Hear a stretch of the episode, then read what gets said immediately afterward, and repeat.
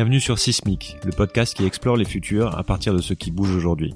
Des interviews d'experts, de penseurs et d'acteurs d'un monde en mouvement pour comprendre ce que demain nous prépare et s'y préparer. Pour ce deuxième épisode, je parle à Timothée Boitouzé, inventeur d'un nouveau matériau, le bois augmenté, et fondateur de Woodoo, une start-up qui vise à exploiter cette innovation pour en faire notamment le matériau de construction du monde post-hydrocarbures qui se prépare. Timothée est jeune, brillant et fondamentalement optimiste sur l'avenir. Nous parlons ensemble de son parcours, de ses projets, mais aussi de sa vision de la science et du rôle qu'elle peut jouer pour adresser les grands défis écologiques et économiques de demain. Bonjour Timothée. Salut Julien. Euh, bienvenue sur Sismic. Donc on a déjà un peu fait connaissance et je suis super content de pouvoir euh, reprendre la conversation avec toi et de pouvoir partager tout ça avec euh, avec d'autres personnes qui vont écouter cet épisode parce que je trouve que ce que tu fais en fait est, assez fou et on va en parler. Merci. On est là pour ça. Et Sismic est encore tout nouveau et donc je, me permets donc de, de te rappeler le concept on, on, parle du futur et on essaie de jouer à se projeter pour savoir de quoi demain sera fait, mais surtout finalement, on essaie de comprendre ce qui se passe maintenant et ce qui est en train de, plus particulièrement, de changer un peu les, règles du jeu, la manière dont les choses fonctionnent. Toi, donc pour le coup, tu as pour ambition de faire bouger euh, certaines choses et une chose en particulier, un domaine en particulier qui est celui de, de, la construction ou plus largement des matériaux de construction et des matériaux de design aussi hmm. pour le moment. Est-ce que peut-être que justement on peut commencer par là? Et est-ce que tu peux commencer par parler de par parler de ce que tu fais en ce moment et sur sur quoi tu travailles et quel sujet occupe tes nuits et tes jours? Oui, bien sûr. Euh, donc Voodoo, Voodoo, donc c'est une technologie euh, donc de bois augmenté qui a des propriétés physiques et optiques euh, complètement nouvelles que j'ai commencé à développer euh, pendant mes études aux États-Unis à Harvard et au MIT. Ensuite, j'ai ramené euh, l'innovation en France et maintenant je la développe. Et euh, donc l'objectif, ça s'inscrit dans un contexte où finalement on se rend compte que les matériaux, euh, c'est une industrie qui émet énormément de, gaz à effet de serre, notamment dans le secteur de la construction. Donc 2,5 milliards de tonnes de CO2 dans l'atmosphère tous les ans. Ça, c'est en gros plus que toutes les voitures qui circulent sur la surface de la planète. Donc dans un contexte urbanistique moi, pour le rappeler, je suis architecte, je suis ingénieur en matériaux aussi. Euh, et vraiment, ça me, c'est quelque chose qui me tient à cœur et je pense que le 21e siècle en a besoin d'apporter des nouveaux matériaux dans une industrie qui construit avec les mêmes matériaux depuis l'Antiquité. Il y a beaucoup plus de matériaux intelligents dans ton téléphone ou dans la télé, qui est une industrie très récente, euh, qui, qui de deux ou trois décennies. Euh, par contre, dans l'industrie de la construction, on construit avec exactement les mêmes matériaux depuis euh, très très longtemps. Donc, c'est une industrie qui est vraiment propice à être disruptée dans le bon sens du terme ou être rénovée, où on peut apporter des innovations de rupture. Donc, euh, le matériau développé, il est plus résistant au feu, il a un il est plus rigide. Bref, s'il y a un avenir de, construire des tours en bois, ça va être avec ce matériau. En gros, pour le rappeler, les deux grosses tendances euh, qui vont se passer euh, au niveau du monde demain dans la construction, c'est que les villes vont être vraiment densifiées. Il va y avoir 75% de l'humanité qui va vivre dans les villes d'ici à 2050, et on va devoir construire plus haut. On va devoir construire avec des matériaux différents pour densifier cette ville mais sans venir émettre énormément de gaz à effet de serre. D'accord. Donc en gros, c'est aujourd'hui, c'est un matériau, si j'ai bien construit, c'est du bois. Oui. Pas encore prêt pour construire des tours, mais ton ambition, c'est que ce soit le, ça remplace le béton demain, c'est ça? C'est ça, que ça soit vraiment le, le, matériau de prédilection des constructions de demain. Donc la construction, c'est le secteur à long terme, mais quand tu développes un nouveau matériau, tu, as, enfin, euh, d'autant plus le bois qui est un matériau qu'on a utilisé euh, de tout temps dans toutes les industries. Euh, donc on va commencer par l'industrie du luxe et de l'intérieur automobile, tout ce qui touche à la mobilité durable. Donc c'est l'intérieur automobile, c'est aussi euh, euh, les, les, bateaux, les avions. Euh, les, les trains, etc. Mais pour des éléments d'intérieur.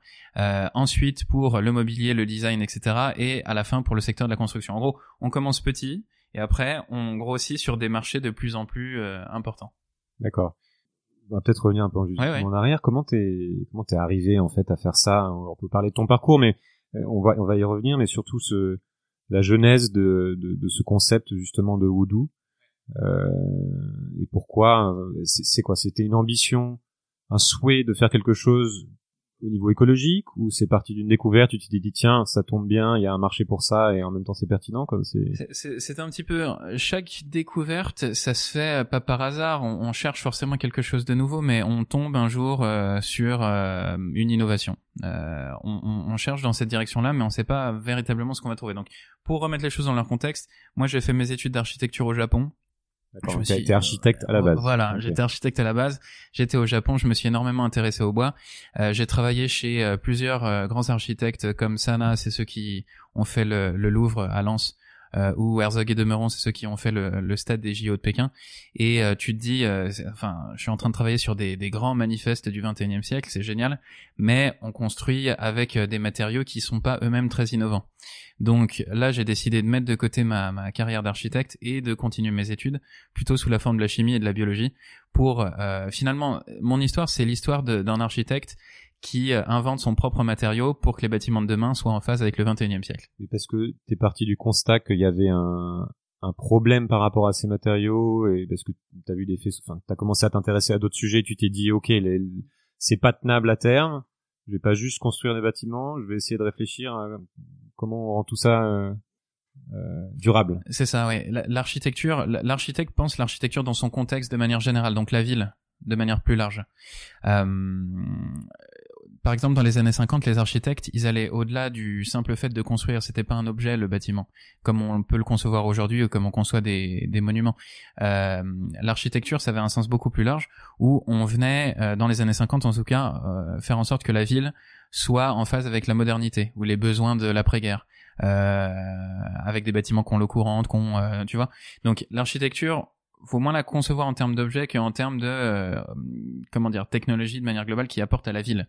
Et pour moi, ce que je me suis dit là, c'est pour ça que j'ai commencé à travailler sur les matériaux nouveaux, c'est que en dépassant le cadre de l'architecture, on a besoin de nouvelles technologies pour construire la ville de demain, euh, qui doit se, se, construire avec des matériaux plus durables. Ça, ça a été quoi le, le déclic? Enfin s'il y a eu un déclic ou alors est-ce que c'est venu progressivement mais ah bah c'était euh, quand j'étais à Tokyo avec une ville sur sur densifiée où euh, tout le monde a des appartements de 10 euh, mètres carrés où on se dit alors d'accord là c'est l'étape 1 et puis l'étape 2 d'ici 20 ans ça va être encore plus densifié. Donc qu'est-ce qui se passe? Comment est-ce qu'on construit la ville de demain? Et avec tout ce qui est réchauffement climatique et autres comment comment on, on, arrive à, à trouver une solution quoi? Le déclic c'est que tu t'es dit là il y a un sujet important. hmm qui est celui des matériaux, qu'il va falloir adresser. Donc, moi, architecte, je vais changer de, de, voie pour, pour les regarder. Donc, tu as repris tes études, c'est ça? Exactement, exactement. Moi, je pense que vraiment l'architecte, il, il doit pas avoir une vision top-down sur, euh, sur euh, sa profession dans le sens où il est juste là pour dessiner un bâtiment.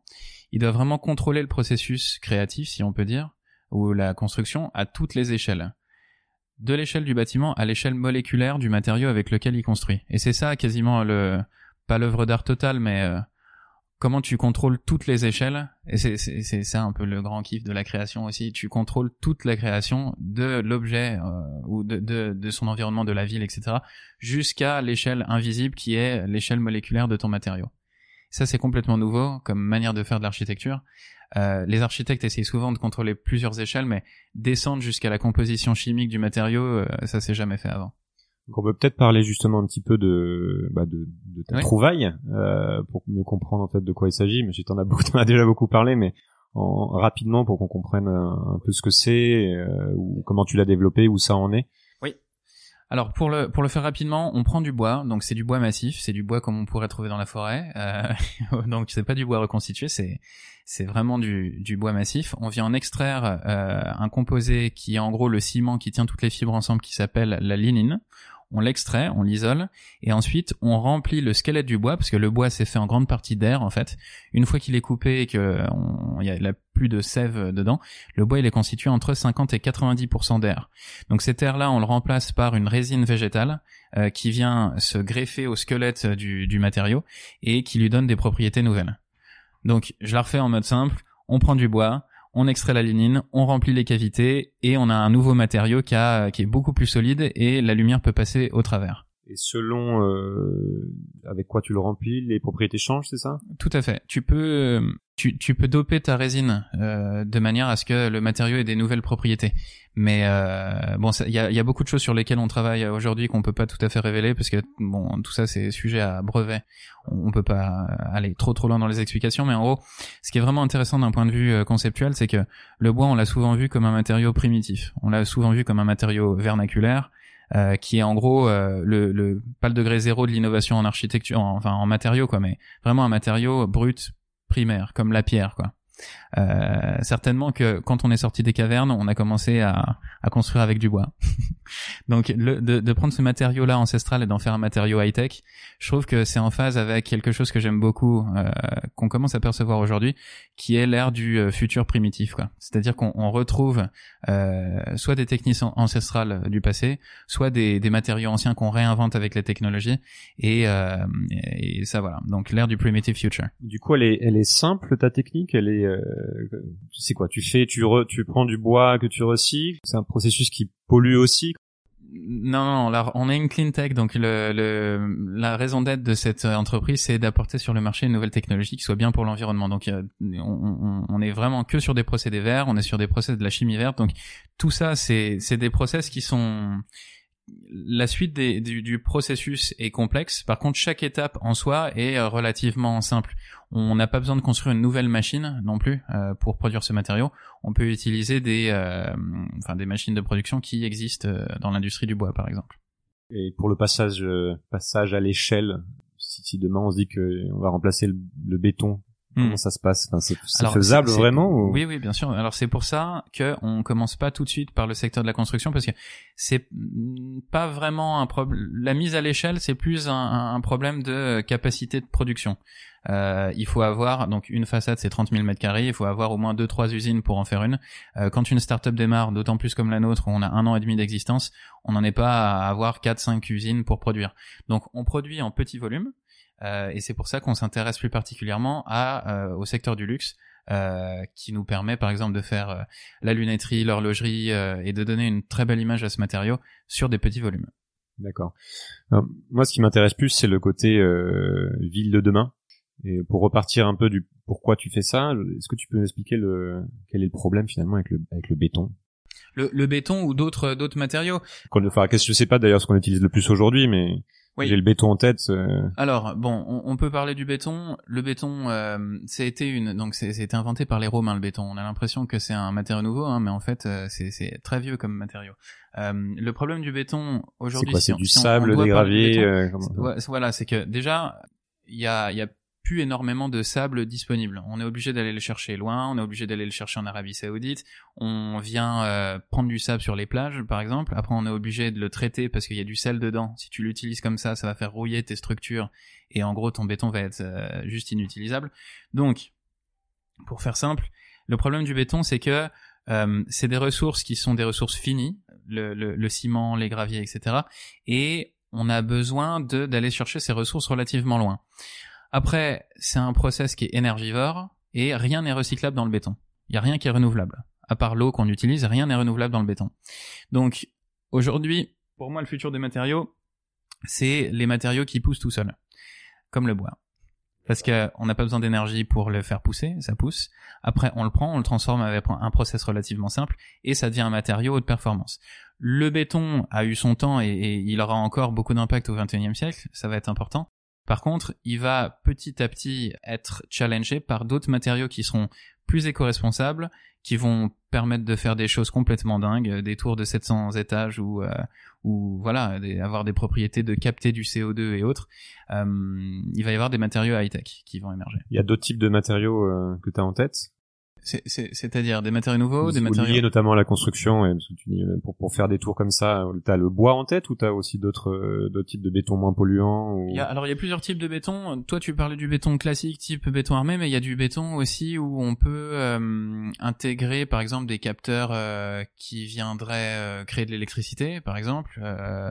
donc ça viendrait capter la chaleur et puis ça la transformerait en, en énergie.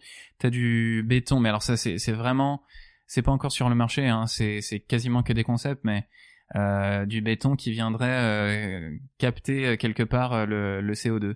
j'en connais pas plus que ça parce que je me suis moins intéressé à ce matériau-là que à des matériaux renouvelables, mais il y a énormément de nouveaux matériaux qui, arrivent et qui vont être des vrais disrupteurs sur le marché. En termes de ressources, si demain on se dit que tous les immeubles sont remplacés, enfin tout le béton est remplacé pour construire les immeubles par du bois, comment ça se passe? On coupe plus de forêts, on les fait pousser plus vite, on... y a T'as pensé à ces sujets-là ou pas Bien sûr, bien sûr, bien sûr, c'est un sujet, c'est un sujet central.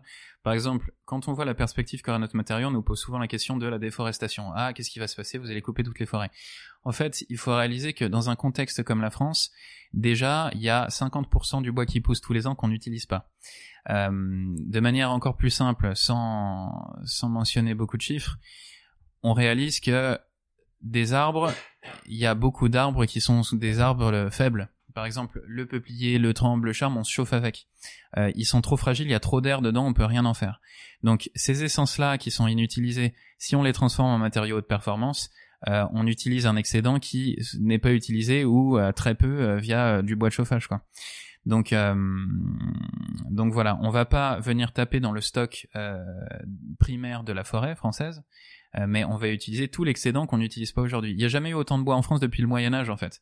Donc avant de se poser la question de vraiment euh, la déforestation, on a une certaine marge. Ensuite, quand on se rapprochera de cette euh, de cette limite, on aura une, une entité qui sera une NGO où on viendra planter des arbres pour rester dans ce cycle vertueux de on prend des arbres, on en on en replante, etc. Mais je réponds à ta question? Ouais, tout à fait. Et euh, bah après, de toute façon, c'est euh, uncharted, hein, comme on dit. C'est-à-dire que c'est, il y a plein de choses qu'on, dont on se rend pas compte, et c'est. Euh, Bien sûr. J'imagine que d'autres, d'autres challenges arrivent, d'autres défis arrivent à partir du moment où ça passe à l'échelle, comme pour tout. à fait. Et c'est un sujet qui est assez, qui est assez complexe, hein, le sujet de, de, la masse forestière. En tout cas, il y a énormément de ressources en France qui sont pas inexploitées. Donc, on va utiliser nos ressources ici et transformer tout ce bois de rebut, si je puis dire, en, en matériaux de performance. Une autre chose, à l'université de Berkeley, par exemple, il y a des chercheurs qui travaillent sur comment faire pousser le bois plus vite. Donc euh, on peut vraiment, comment dire, transformer un petit peu euh, l'origine. Enfin, comment est-ce que les euh, le, le, bois se, se crée au niveau des, des, liaisons et de la multiplication des cellules pour faire en sorte que ça se fasse plus vite. Voilà.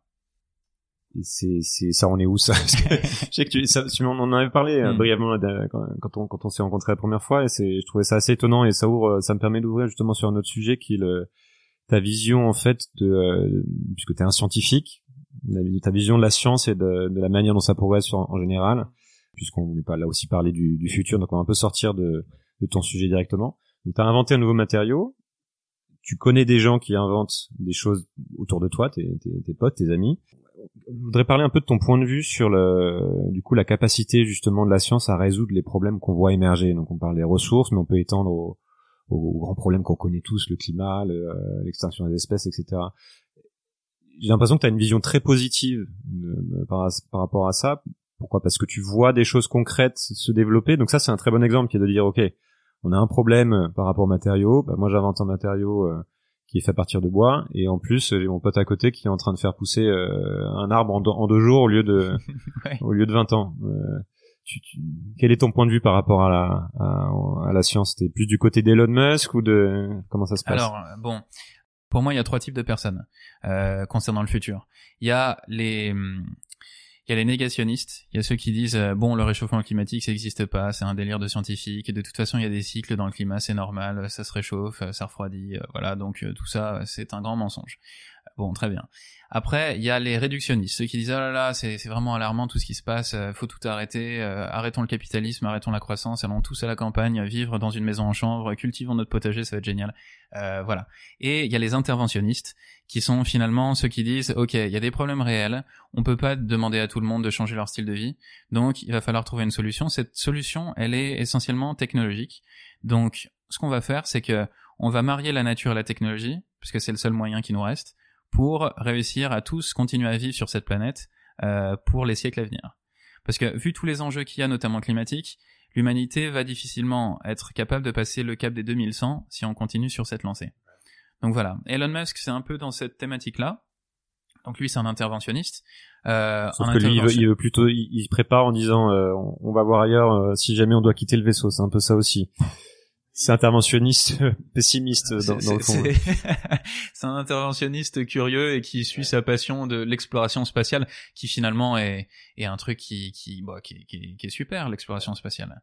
Euh, après, aller tous vivre sur Mars, euh, je pense que il y a beaucoup de gens qui ne seront pas d'accord, mais euh, en termes de euh, comment dire d'envoler, si je puis dire, euh, vers un inconnu qui est plutôt inspirant, aller explorer l'espace et, et se demander si on trouvera des, des, intelligences extraterrestres, c'est assez intéressant, oui, comme, comme thème. Du coup, justement, dans cette communauté que tu la connais un peu en France, tu la connais aux États-Unis et même dans d'autres pays, ces questions-là se, se posent où il y a un peu de naïveté justement par rapport à ces enjeux et on se dit euh, que euh, de toute façon on va y arriver. Enfin, j'aimerais un peu comprendre. On avait notamment, euh, j'aimerais parler justement de la différence aussi, de l'importance de la culture justement dans ces points de vue. Où en France, moi je rencontre beaucoup de personnes qui ont un, point de vue forcément un peu plus pessimiste, puisque l'optimisme de manière générale est pas pas notre forme. Mais il y a un vrai mouvement, comme tu disais, autour de, de la décroissance, des réflexions sur ces sujets-là, avec du coup moi quelque chose de positif qui est une prise de conscience de ces enjeux mais aux États-Unis j'ai plus l'impression que c'est la Silicon Valley qui, qui, qui, pilote un peu ça avec cette attitude euh, enfin cette idée que de toute façon on va arriver à trouver une solution euh, est-ce que ça veut dire qu'ils sont naïfs ou ils se rendent compte des enjeux mais ils y croient parce qu'ils voient des choses que nous on voit pas forcément? Bon, alors la Silicon Valley, qu'est-ce qui se passe? Déjà, la culture américaine, c'est plus des doers que des thinkers. Ils, sont extrêmement euh, pertinents euh, pour tout un courant de pensée, mais ce qui caractérise les Américains, c'est vraiment d'être des activistes, de faire des choses, des, des doers, des, des entrepreneurs. C'est vraiment un peuple d'entrepreneurs, les Américains. Donc d'autant plus dans la Silicon Valley, il y a énormément de cash disponible pour faire des choses. Donc plutôt que de penser, ils, ils, ils, ont des espèces de grands moonshots et, et tout est fait pour ça tout est fait pour expérimenter des trucs complètement barjots parce qu'il y a le cash disponible, il y a des entrepreneurs complètement mégalos et, super, euh, enfin pour certains, et, euh, et ils travaillent sur des grands grands projets, mais c'est un grand laboratoire en fait. C'est un grand laboratoire euh, de mecs qui veulent changer le monde, mais qui le font vraiment. C'est presque, je sais pas si tu connais la série Silicon Valley, justement où tout le monde se présente comme une startup qui veut changer le monde, et, euh, et j'ai lu pas mal d'articles justement qui étaient un peu critiques maintenant par rapport à mhm. ça, sur sur cette attitude dans la Silicon Valley en fait, j'ai du mal à faire la différence entre ceux qui veulent effectivement développer quelque chose pour avoir un impact positif et ceux qui mettent une étiquette parce que ça fait bien. Hmm. Toi, tu penses qu'il y a vraiment beaucoup de business qui se montent et qui vont dans ce sens-là et qui essaient de chercher des solutions. Quelle, quelle part ça représente en fait de la de, de la recherche? Est-ce que la recherche est effectivement majoritairement orientée vers la recherche de solutions ou est-ce que euh, elle est orientée vers des développements de choses qui finalement qui sont toujours plus complexes et qui résolvent pas le problème? Ah, ça, ça dépend. C'est difficile de répondre à cette question parce que ça dépend vraiment. Il euh, y a autant d'entrepreneurs que de, de, plantes dans la nature que de projets différents. Donc euh, euh c'est infini. Donc on peut pas faire de généralité là-dessus. Je peux pas te dire euh, oui, la majorité des entrepreneurs ont un, un, projet qui vise à s'enrichir personnellement, mais en fait ils ont pas un vrai projet. Ou non, les entrepreneurs sont tous des mecs géniaux qui veulent changer le monde. Ça, ça, ça dépend complètement. Hein. Mais en tout cas. Euh, ce qui est sûr, c'est qu'ils mettent toute leur énergie euh, dedans, euh, quel que soit leur but, soit c'est de changer le monde, soit de s'enrichir. Mais en tout cas, ce qui se passe, c'est que T'as certains projets qui de tout, chaque projet a un destin en fait. et ce destin, il est très complexe parce que ça dépend de la demande du marché, ça dépend des tendances de fond, et, et voilà. Donc là, une chose est claire si l'entrepreneur n'est pas passionné par ce qu'il fait, c'est impossible d'aller au bout de ce projet pour revenir à Elon Musk, t'as pas mal de gens qui vont lui reprocher de mettre beaucoup de moyens et beaucoup d'énergie à faire des choses qui, typiquement, à essayer d'aller sur Mars, à faire des choses qui ne sont pas euh, urgentes ou qui sont pas essentielles euh, pour résoudre les, euh, les, les, problèmes, je sais pas, qui parlent sans aller sur la fin dans le monde, etc. Mais pour le problème du climat, par exemple. Toi, t'aurais plutôt tendance à dire, bah oui, mais effectivement, il se, il se trompe de direction, où il faut aussi des gens comme ça, et puis il y a suffisamment de gens à côté qui le, euh, qui bossent là-dessus. Ouais. Non, alors il y a beaucoup de haters hein, de manière générale, surtout quand quand quelqu'un commence à devenir hyper cool comme euh, Elon Musk et que euh, il va jusqu'à balancer sa propre voiture dans l'espace euh, c'est quasiment un acte artistique, ça, enfin c'est assez génial. Mais bon, bref, quelle est l'utilité d'envoyer sa Tesla dans l'espace? Oui, euh, tout le monde va dire ah, euh, enfin tout le monde va avoir son opinion sur le sujet, mais au final on s'en fout complètement. ce qui est intéressant, c'est que Elon Musk il inspire d'autres personnes à entreprendre et à faire des choses. Et à un moment donné, moi je suis plutôt un optimiste qu'un pessimiste. Je me dis que quelle que soit la direction dans laquelle ou quels que soient les thèmes sur lesquels il travaille, au final, je pense que on va plus trouver des choses intéressantes que des choses néfastes. Donc, euh, Musk ait envie de nous envoyer sur Mars, après la question, ça sera est-ce qu'on a vraiment envie d'y aller? Mais euh, la quête euh, et tout l'armada technologique qui va nous permettre euh, d'arriver à ça va certainement nous permettre d'arriver à plein d'autres technologies qu'on n'avait pas euh, imaginées. Donc, de manière générale, moi, je suis plutôt un, un doueur et et je respecte les gens qui qui font des choses. Euh, plutôt que les haters qui disent ah enfin j'aimerais bien les voir les haters pour voir quel est leur quotidien. Qu'est-ce qu'ils font eux pour changer le monde? Pour revenir justement sur le, les matériaux et euh, la limite des ressources est-ce que tu as une idée de quelle est cette limite par exemple pour le pour le béton pour le sable? Est-ce que c'est euh, pour pour la construction de manière générale? Est-ce que c'est c'est quelque chose qui arrive dans 5 ans 10 ans? Je sais pas si tu as une connaissance là-dessus mais quelle est l'urgence ouais de euh, l'urgence, alors l'urgence, remplacer. Euh... C'est qu'on racle le fond des rivières et ça commence à poser des problèmes. Mais ouais, ça sur euh, sur les, les ressources en bon en sable, on voit que il euh, y, a, y, a, beaucoup. Enfin, si on va chercher le sable jusqu'en en Arabie Saoudite et qu'il y a plus beaucoup de, de plages disponibles, c'est que euh, on a épuisé pas mal de, de ressources quoi. Il y a les ressources en pétrole aussi, c'est-à-dire en, en, gros pouvoir pouvoir se fonder sur des, ressources qui sont des ressources renouvelables, dans tous les cas, ça sera toujours mieux que de travailler sur des ressources finies. On est d'accord Parce que d'une part, c'est intéressant parce que ça pousse tout seul. Personne n'est là pour gérer tout ça. Un arbre pousse. Enfin, après, il faut gérer les forêts, etc. Hein. Je, je, vois déjà tous les forestiers qui vont me tomber dessus. Mais ça demande beaucoup de gestion et beaucoup d'entretien, et puis aussi pouvoir donc couper ces arbres, les gérer par les coopératives, etc. Mais de manière générale, en pur terme de ressources, euh, pouvoir capitaliser sur des ressources qui sont renouvelables et qui, qui vont se renouveler à l'infini, d'un point de vue business, d'un point de vue environnement, d'un point de vue industrie, c'est super vertueux. Euh, après, pour moi, je suis pas voyant, donc pour te dire, euh, oui, euh, en 2070, on n'aura plus de sable pour faire du béton, euh, ni on, pourra toujours aller chercher de plus en plus de ressources. On le voit aujourd'hui avec le pétrole. Il euh, n'y a plus beaucoup de pétrole au Koweït qui sort directement euh, à même le sol. On est obligé d'aller euh, transformer du sable bitumineux pour faire du pétrole, mais on arrivera toujours à trouver des ressources, mais ça va être de plus en plus complexe. Et il y a un moment donné où on est sur une sorte de, paradoxe ou de. De moins en moins rentable, du coup. Voilà, de moins en moins rentable. Plus exploitable. Oui. Mais si tu fais des exploitations de plus en plus grosses, tu arrives toujours à trouver des économies d'échelle qui peuvent être intéressantes, mais à un moment donné, ça devient absurde.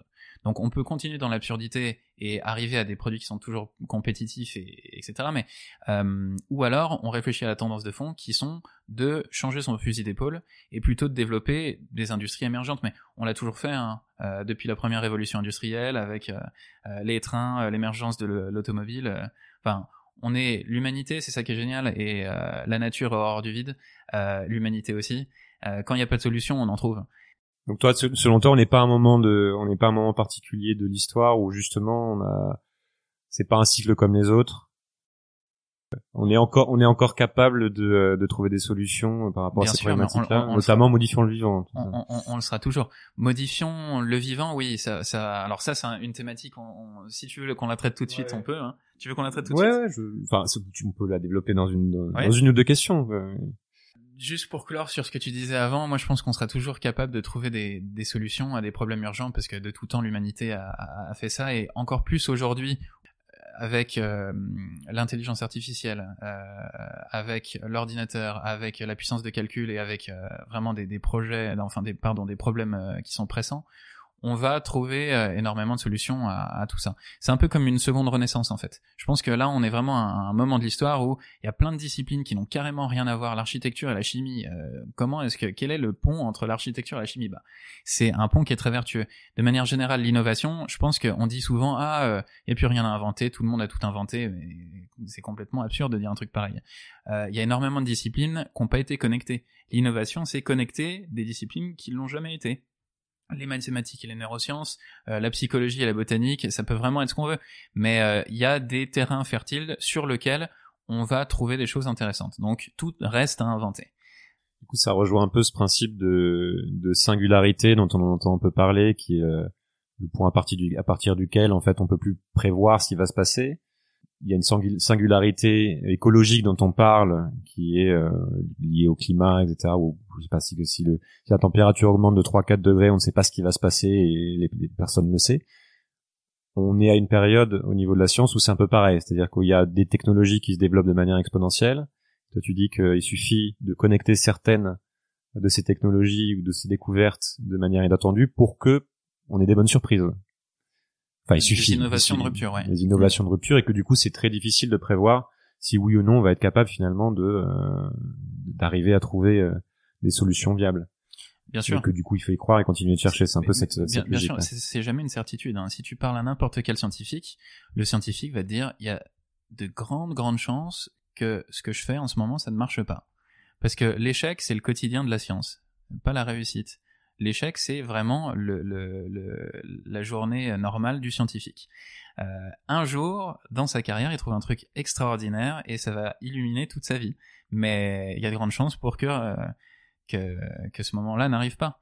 Et quand tu développes une innovation, de rupture ou pas de rupture, il y a de grandes chances pour que ça marche pas. Euh, encore plus quand tu touches à des domaines qui sont le vivant, qui sont extrêmement complexes. Donc, euh, donc voilà. Et aujourd'hui, c'est comment? C'est plutôt positif? On est dans une bonne phase par rapport à ça? C'est euh, c'est facile de développer des choses, de tenter des choses ou? Bon, il y a, y a, énormément de moyens mis à disposition pour travailler sur des projets technologiques. Euh, on le voit dans la Silicon Valley, on le voit notamment avec euh, SoftBank Vision Fund, euh, qui, a, qui, a, énormément d'investissements disponibles pour le mettre dans des projets technologiques euh, qui sont assez révolutionnaires. Ensuite, les investisseurs, ils veulent un retour sur intérêt, donc ils sont pas là pour pour euh, mettre à disposition de l'argent euh, qu'un entrepreneur fou va, va complètement cramer. Mais euh, en tout cas, si cet entrepreneur fou leur, montre que ça, va être le projet de demain et s'il y arrive, il y a beaucoup d'étapes dans une euh, dans un projet de start-up. Rapidement, tu as des preuves qui te permettent de dire que ça va marcher. Et c'est à ce moment-là que on abonde encore plus en financement. Mais là où je suis assez positif, c'est qu'il y a des financements euh, disponibles pour faire des, grands projets et que euh, tant les entrepreneurs que les VC, les venture capitalistes, euh, travaillent de plus en plus la, main dans la main pour faire des grands projets et qui sont tout autant rentables que bons pour le futur. Et avec de plus en plus aussi d'investissement vers des choses à impact positif, si j'ai bien compris. Il y a, des, il y a des nouvelles qu'on va sortir, comme le président de BlackRock, un des plus gros fonds euh, d'investissement qui euh, qui exige euh, de des, des, des, dirigeants dans lesquels enfin, sur lesquels il investit de se poser la question d'impact, c'est ça? Il y a des, il y a, d'autres choses comme ça que tu vois arriver, ça évolue de comment en fait? Le président de BlackRock, lui, ce qui ce qu'il veut, c'est que sur le long terme, c'est ça. L'entrepreneur, voilà, ne voit pas la rentabilité euh, à un an de sa boîte, mais euh, soit capable un petit peu, euh, comme la Silicon Valley, de nous dire qu'est-ce qui va se passer dans 100 ans. et en quoi est-ce que cette technologie-là, elle va avoir un impact demain, mais que ça va vraiment être le gros game changer qui, qui va avoir un impact énorme, non pas demain, mais après-demain, et, etc. Donc, c'est de plus en plus courant de demande parce que on est vraiment dans encore plus dans les tu parles d'un truc particulier là qui est les tech numériques donc juste pour le, le rappeler à, ceux qui nous écouteront il y a les tech et les deep tech les tech c'est des, des là tu développes là-dessus parce que même je suis pas très familier avec ça donc... les, les tech c'est plutôt numérique euh, les deep tech c'est plutôt à, consonance euh, scientifique euh, qui travaillent sur des projets plus fondamentaux mais souvent liés à la science après les deux peuvent se mélanger mais quand on dit tech, c'est plutôt des apps. Quand on dit deep tech, c'est plutôt soit des biotech, soit des. des c'est ce que tu fais, c'est de la deep tech donc. Oui, tout à fait. Et ça, dans la tech, un concurrent peut émerger rapidement et euh, renverser le, marché. Dans la deep tech, euh, c'est quelque chose qui est plus fondamental. Évidemment, il y a aussi beaucoup de concurrents, mais on a besoin de se projeter non pas à un marché qui change et qui va changer en fonction du comportement des utilisateurs demain, mais qui va euh, vraiment avoir un, impact sur les prochaines décennies. donc c'est vraiment deux typologies de boîtes qui sont différentes et le président de BlackRock, lui, commence à bien aimer les deep tech et il veut des entrepreneurs qu'ils puissent leur expliquer en quoi est-ce que ça, ça va changer le monde, euh, non pas juste demain, mais pour les 15, 20, 30 prochaines années? Donc du coup, ça peut entraîner aussi une, un changement de stratégie de la part d'investisseurs qui vont, euh, euh, qui prennent conscience aussi, j'imagine, de, des enjeux actuels et qui se disent, ok, il y a peut-être quelque chose de positif qu'il va falloir que je raconte à mes enfants et en plus c'est bon pour mon business, c'est un peu ça? Euh, bah Alors positif pour les enfants, ça lui ça lui fera plaisir. Euh, après positif pour le business, c'est c'est vraiment ce qu'ils recherchent au jour le jour. Euh, ce qui est important de, de voir, pour ces, ces fonds d'investissement-là, c'est qu'ils ont besoin de diversifier leur portefeuille euh, et qu'il y a des technos qui sont hyper intéressantes qui émergent, donc euh, ils, ils, changent un petit peu euh, d'attitude, mais bon bref, on leur demandera. Écoute, si t'as un contact avec le président de BlackRock, ça sera avec plaisir pour le recevoir. ok. On va revenir sur la question du, du, du vivant, parce que c'est un sujet important, donc lié, lié à la science, parce qu'on voit aussi beaucoup de, de choses qui se passent dans d'autres domaines, mais toi c'est pas directement ce que tu fais mais tu as des gens autour de toi dont, dont on parlait qui commencent à bosser sur ces trucs là et finalement il y a beaucoup de solutions qui peuvent être liées à des manipulations génétiques etc oui. comment comment comment tu vois ça en fait? C'est euh, c'est positif c'est ça soulève beaucoup de questions c'est euh, c'est juste la, la la marche naturelle des choses en fait? C'est la question sous-jacente dans tout ça c'est souvent la question de la pure nature ah, on va venir dégrader euh, la pure nature pour euh, faire de l'homme une horrible monstre hybride euh, auquel on va donner des nouvelles propriétés, etc. Mais il faut être très clair que la pure nature, même à l'ère de Rousseau, ça n'existait déjà plus. Ça n'existe pas la pure nature. Donc la question qu'il faut se poser, c'est comment est-ce qu'on capitalise sur l'intelligence de la nature et qu'on fait quelque chose qui a un sens aujourd'hui pour nos besoins? Donc c'est en fait on continue. On, tu dis qu'on a bon, finalement ça fait très très très longtemps qu'on a déjà un peu dénaturé la pure nature et que la, la suite logique des choses c'est de d'utiliser des technos modernes pour continuer dans ce sens-là, c'est ça? C'est ça. C'est souvent euh, une question nostalgique euh, qu'on a. Mais la nature elle-même se modifie tout le temps. Donc la nature, sa nature propre, c'est de se, se modifier ou de se faire modifier pour être plus en phase avec son contexte. Tu vois? Donc pour être pour être clair, euh, il va y avoir, euh, enfin, il y a beaucoup d'entrepreneurs qui travaillent aujourd'hui, par exemple, sur euh, l'ADN. je pense que tout le monde sera intéressé de savoir que demain, plus personne n'aura de cancer parce qu'on va pouvoir modifier le chaînon d'ADN qui est problématique avec des, des technologies comme CRISPR, etc pour faire en sorte que on va modifier le, le, le génome et en gros les chaînes d'ADN pour pallier à tous ces problèmes CRISPR, c'est une techno de manipulation de d'ADN, c'est ça si je comprends bien, tu dis euh, finalement on le fait déjà, on le fait déjà, même tu peux prendre le, fait de se vacciner, finalement c'est c'est un truc artificiel et qu'on continue en fait, on est capable aujourd'hui d'aller plus loin, donc c'est quelque chose qu'il faut continuer d'explorer et que euh... c'est toujours bon d'explorer des pistes scientifiques. Euh, en parallèle, il faut qu'il y ait un garde-fou euh, qui soit un garde-fou éthique. Euh, on voit que en, en, Chine, ils sont en train de faire des trucs assez border euh, d'un point de vue génétique. Par exemple. Bah, par exemple, de faire, oui, bon, c'est tout le monde les connaît. Hein, faire naître des, des agneaux, des maintenant des humains dans des des utérus synthétiques. Ou ils, font les, ils, sont, sont, déjà aux humains euh, en Chine ou euh, Ils sont en train d'y travailler, ouais. Ils sont en train d'y travailler. Ils nous ont fait des agneaux, mais il faudrait demander à, à Klaus Schwab, le, euh, le, fondateur du World Economic Forum, euh, qui, qui, a écrit un, un, un bouquin là-dessus. Mais en tout cas, euh, voilà. Il, okay. chaque évolution qui touche à, à, comment dire à la génétique et autres, ce qui est important, c'est qu'il y ait un, un garde-fou qui soit un garde-fou éthique. Voilà mais qu'en soi modifier la nature c'est pas quelque chose de dramatique, c'est quelque chose que la nature fait elle-même. Elle le fait elle-même, on l'a fait, oui. mais est-ce que ça veut, est-ce que là ce qui est en train de se passer, c'est de nature différente? C'était, est-ce que ça, est-ce que ça présente, euh, ça pose des questions qu'on n'a jamais eu jusqu'à présent? Enfin, j'ai l'impression en fait que justement on arrive à développer un, un pouvoir qui est hallucinant de, de, pour modifier les choses, pour se modifier. Enfin, il y a des ouvrages qui parlent justement de de réinventer une espèce, de modifier une espèce. Je pense notamment à Sapiens, tu vois, ou la oui, oui. Ou, la, ou la suite de Sapiens sur Homo Deus d'Harari. Hmm. C'est quoi C'est des trucs qui te font flipper, ça, ou tu te dis mais finalement c'est c'est juste le sens de l'histoire et, et, ça va se passer et c'est très bien et ça va ça va nous sauver finalement? Je pense que c'est incontournable d'essayer, en tout cas.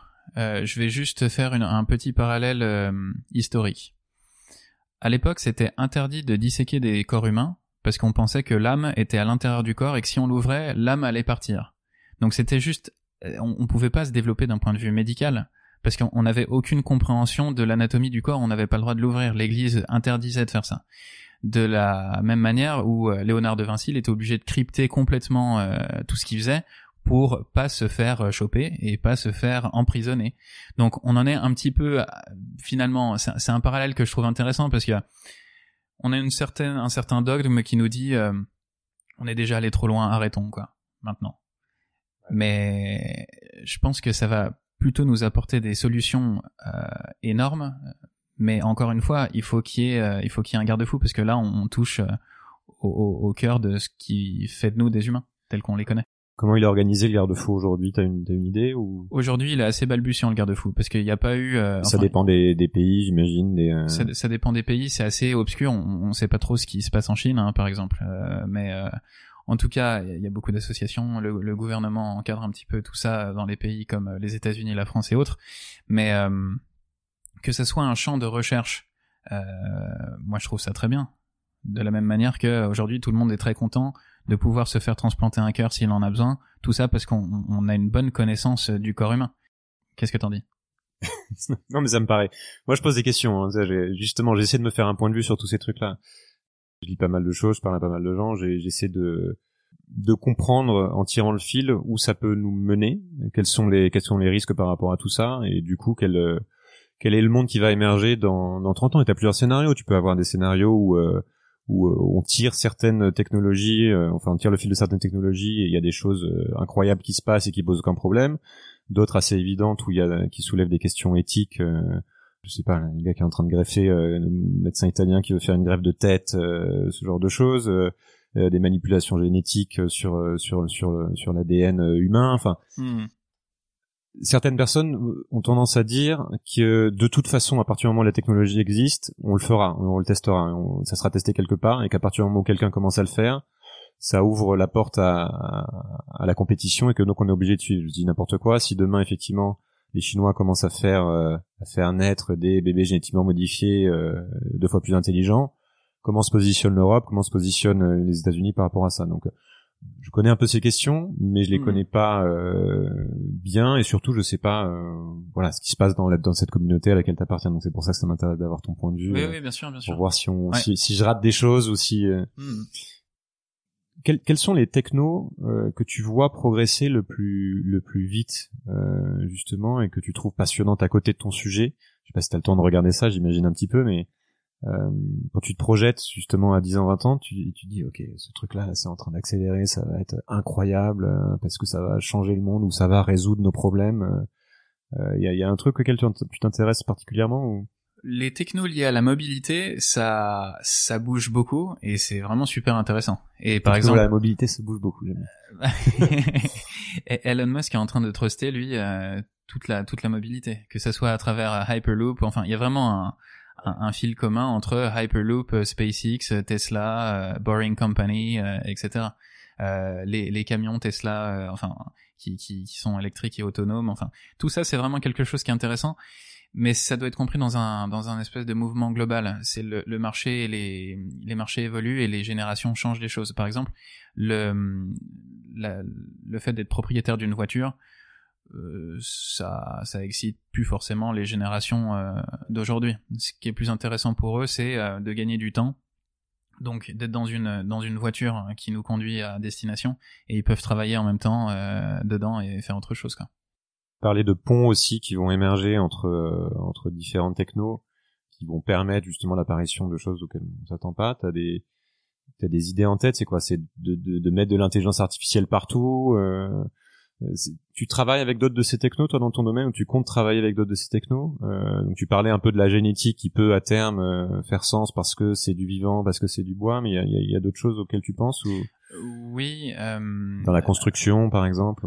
Alors, il y a, y a, les sphères biologiques, industrielles et digitales qui vont fusionner à un moment donné. Ça s'appelle la quatrième révolution industrielle. Donc, euh, on le fait déjà pas mal sur les projets qui sont liés à l'agriculture urbaine, où euh, on est en train de mieux comprendre comment pousse euh, une plante, euh, quelle intensité lumineuse elle doit avoir, quel, euh, quel pourcentage d'humidité de manière optimale tu vois.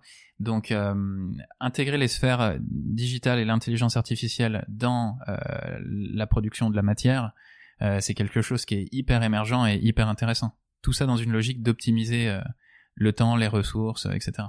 Ça, ça se fait où ça? Ça se fait en France? Ça se fait un peu partout dans les, les fermes urbaines. Il y a une il y a une startup qui s'appelle Infarm à Berlin euh, qui justement fait de l'agriculture urbaine, mais ce qui vend d'eux, c'est euh, un algorithme et euh, tout un système qui permet d'optimiser comment les plantes poussent, non pas vendre les salades eux-mêmes, mais les aider à pousser. Les aider à pousser plus vite. et, mieux, avec moins de ressources. C'est ça. Et vendre cette ressource-là aux agriculteurs, par exemple, pour que eux-mêmes utilisent moins d'eau, moins de d'engrais, etc., pour faire pousser toute cette biomasse. Ok.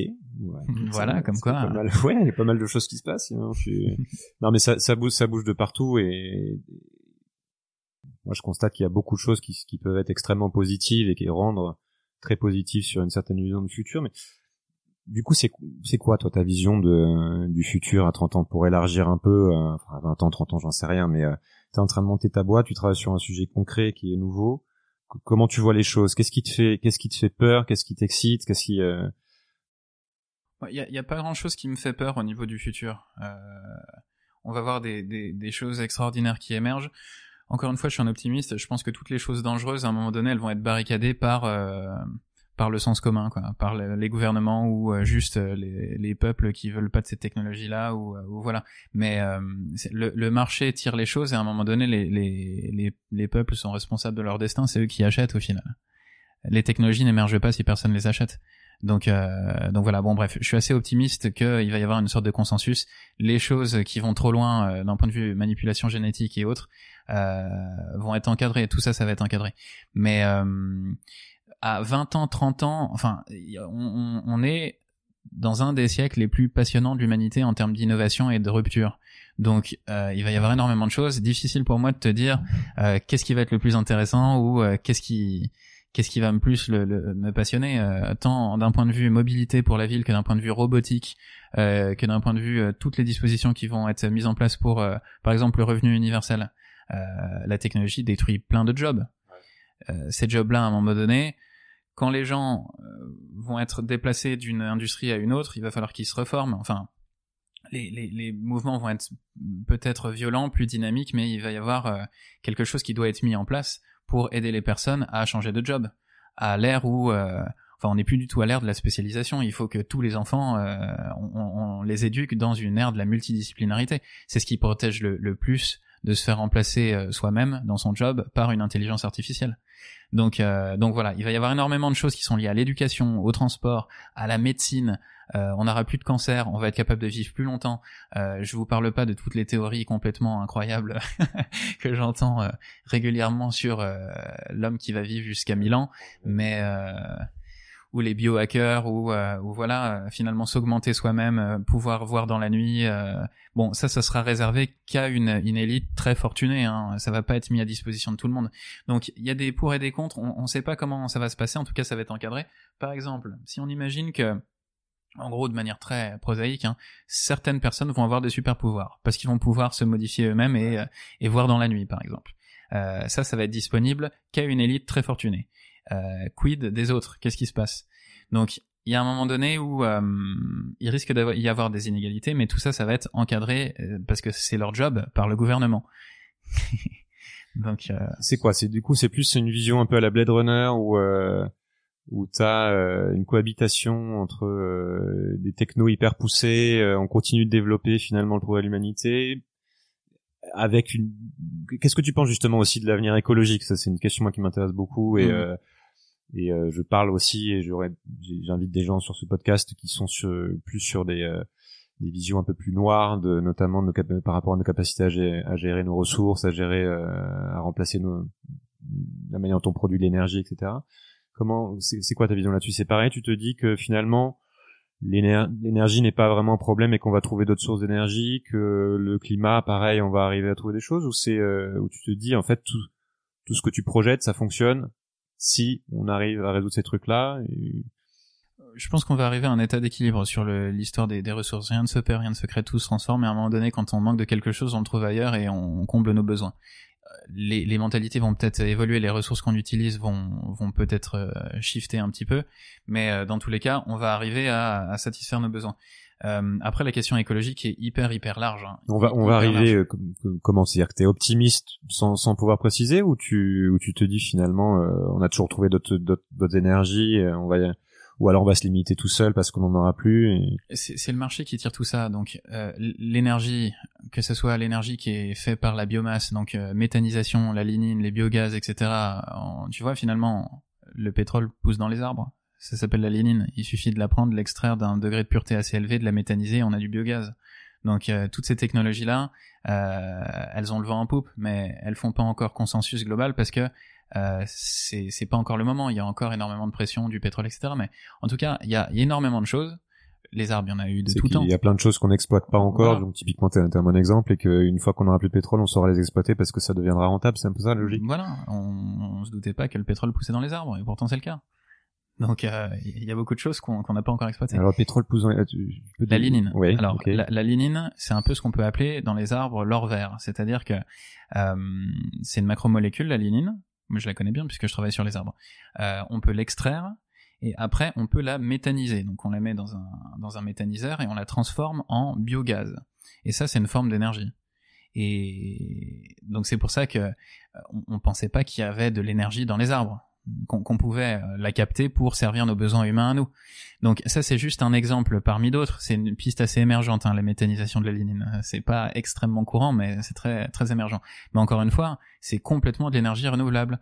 De la même manière que le solaire ou euh, l'éolien, c'est une forme d'énergie qui est super, qui est qui, qui est infinie. D'accord. Donc en gros, tu te dis que finalement il y a plein de choses qu'on qu'on commence à découvrir qui de, tu dois nous donner espoir par rapport à ces choses-là parce qu'il y a un parce qu'il y a un besoin et parce que finalement il y a plein de sources et que qu'on ne connaît pas encore. Bien sûr. Et que euh, et que donc on a plein de raisons d'espérer parce qu'on a tout l'intelligence humaine arrivera à trouver des solutions quoi. C'est un peu c'est un peu la logique. Ouais. Ok. Une question que je pose euh, que je pose aussi euh, régulièrement. Qu'est-ce qu'est-ce qui t'énerve le plus dans les médias ou dans ce que tu entends dire justement sur ces sur tes sujets, sur ces sujets-là C'est quoi C'est est-ce que c'est le pessimisme ou est-ce que c'est d'autres choses ou est-ce que c'est euh, l'incompréhension de, de de la science, de tes sujets, euh, euh, notamment depuis que t'es revenu en France euh, parce que ça hmm. fait combien de temps que t'es revenu en France? Ça fait deux ans. Ok. Est-ce que t'as vu des choses Alors déjà, pourquoi t'as, pourquoi t'es revenu en France? J'aimerais bien savoir ça. et puis, est-ce que tu vois des choses qui te qui, qui t'énervent et que tu que tu voudrais expliquer mieux ou?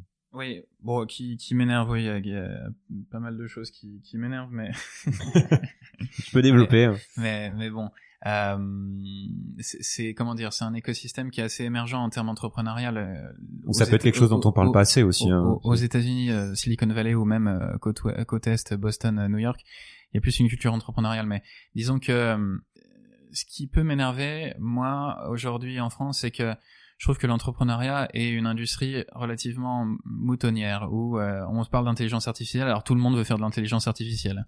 On parle, euh, comment on a, on a parlé des box hein, il y a quelques années et tout le monde voulait faire des box. Euh, finalement, on, on, manque dans certaines, dans certains milieux d'une vision euh, vertueuse euh, à long terme, en fait.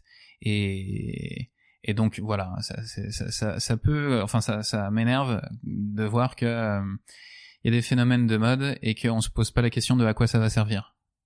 C'est ça. Question un peu amusante là, et puis on va on va, on va finir avec une petite question de clôture. Si tu étais en position de pouvoir, euh, tu peux prendre, je sais pas, Bill Gates, euh, Macron, président du CAC 40. Qu'est-ce que qu'est-ce que tu ferais différemment, soit pour euh, pour accélérer les choses dans ton domaine, soit pour résoudre des problèmes par rapport aux enjeux du futur C'est une grosse question, hein, mais je trouve que ça. Hmm.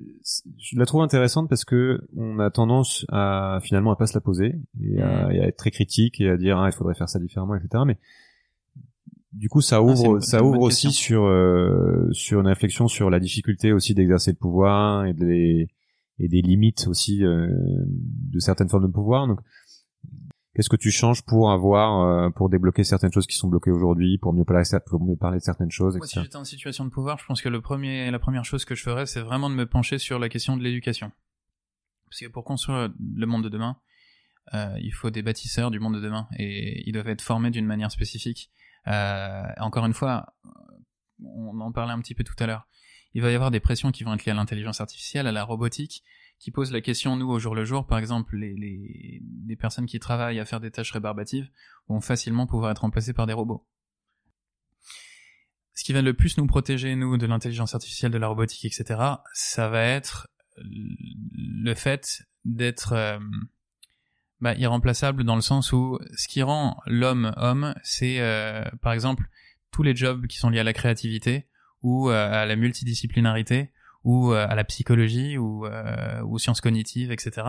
C'est des choses qui pourront jamais être remplacées par des robots parce que qui est mieux placé qu'un homme pour comprendre un homme ou pour être créatif, etc. Donc faut pas nécessairement apprendre aux gamins à coder, mais plus justement à développer alors, je vais être assez dark. Moi, je pense que les, les codeurs, c'est vraiment les, les, les, ouvriers du 21e siècle. C'est-à-dire que euh, c'est des lignes et des lignes de code, mais il, faudrait euh, euh, sortir des lignes et des lignes de code. C'est un, un, job euh, qui est certes un job intellectuel, mais qui, qui est extrêmement spécialisé. Et qui peut-être un job de machine de main. oui. pas dans la merde s'ils commencent à faire, à faire à modifier leur propre, code. Ouais, euh, ils peuvent très bien commencer l'intelligence artificielle, mais alors ça c'est vraiment tous les, les, grands films de, de science-fiction. Hein. Ils peuvent créer leur langue euh, à eux et puis euh, qu'on pourra plus comprendre. Ou alors ça sera une espèce d'énorme énigma à répétition euh, euh où on n'arrivera plus à, à, décoder ce qu'ils racontent. Mais bon, bref, avant d'en arriver là, on a quand même. il y a, un, petit peu de chemin, ouais. Hmm. J'ai bien compris. Question de, de, de fin, est-ce que tu as deux questions? Déjà, j'aimerais savoir un peu ce que tu, euh, quelles sont tes priorités pour euh, pour pour 2018 quels, quels sont les sujets que tu explores euh, Est-ce que c'est de développer ce que tu as ce que tu as déjà entrepris De quelle manière Ou alors est-ce que tu as d'autres sujets que tu vas commencer à ouvrir je vais être assez rapide. C'est tellement prenant de monter une boîte que ça m'occupe jour et nuit, donc j'ai pas d'autres activités. Euh... et ce qui est important, c'est d'amener cette technologie-là sur le marché parce que c'est ce qui me, c'est ce qui me réveille tous les jours. C'est, c'est ça qui m'intéresse le plus, c'est d'amener cette techno sur le marché. C'est un, un, peu ma raison d'être, quoi. Donc, euh, donc voilà. En 2018, elle va être disponible sur euh, donc les premiers marchés qu'on qu'on a visés, et euh, j'ai vraiment hâte de voir euh, comment est-ce que le marché répond à tout ça. Ok. Donc pour finir, est-ce que tu as un ou deux bouquins qui t'ont euh, qui t'ont particulièrement marqué, que tu conseilles, donc soit sur le ce qui t'ont marqué personnellement, soit plus particulièrement sur ton sujet euh, ou sur les sujets dont on a parlé? Tout à fait. Alors celui qui est le plus important et que je, je recommande à quiconque de lire, surtout dans une perspective de comprendre ce qui va se passer demain, c'est euh, de Jeremy Rifkin, Zero Net Margin Society, et ça, moi, ça m'a ouvert beaucoup de chakras. Euh, sinon, j'aime beaucoup aussi... Euh, Donc la société du coup marginal zéro. C'est ça, ouais. Euh, Jeremy Rifkin qui est quand même incroyable. Euh, voilà. Et sinon, Klaus Schwab qui a écrit donc donc le fondateur du World Economic Forum sur la quatrième révolution industrielle, justement comment vont fusionner ces sphères digitales, donc euh, lié à l'intelligence artificielle biologique et, euh, et industrielle, c'est euh, ça va être fascinant quoi. On entre dans une nouvelle ère donc donc voilà, c'est les deux bouquins que je recommanderais. Je l'ai reçu aujourd'hui. Ah bah tu, tu vas t'éclater. Ça tombe bien. Merci beaucoup Timothée. Je t'en prie Julien, merci beaucoup. À bientôt. Et à bientôt. Salut. Salut. Merci beaucoup d'avoir écouté cet épisode jusqu'au bout.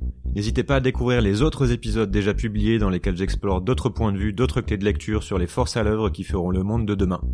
Vous pouvez vous abonner à ce podcast sur votre appli préférée pour être sûr de ne rien rater, et je vous invite aussi à laisser un commentaire ou un avis, 5 étoiles si possible, sur Apple Podcast ou iTunes pour m'aider à rendre ce podcast visible. Vous pouvez retrouver cet épisode sur sismic.fr avec toutes les références citées ainsi que d'autres liens pour continuer à creuser les sujets évoqués. C'est sismique, c'est demain, et ça bouge. À très vite.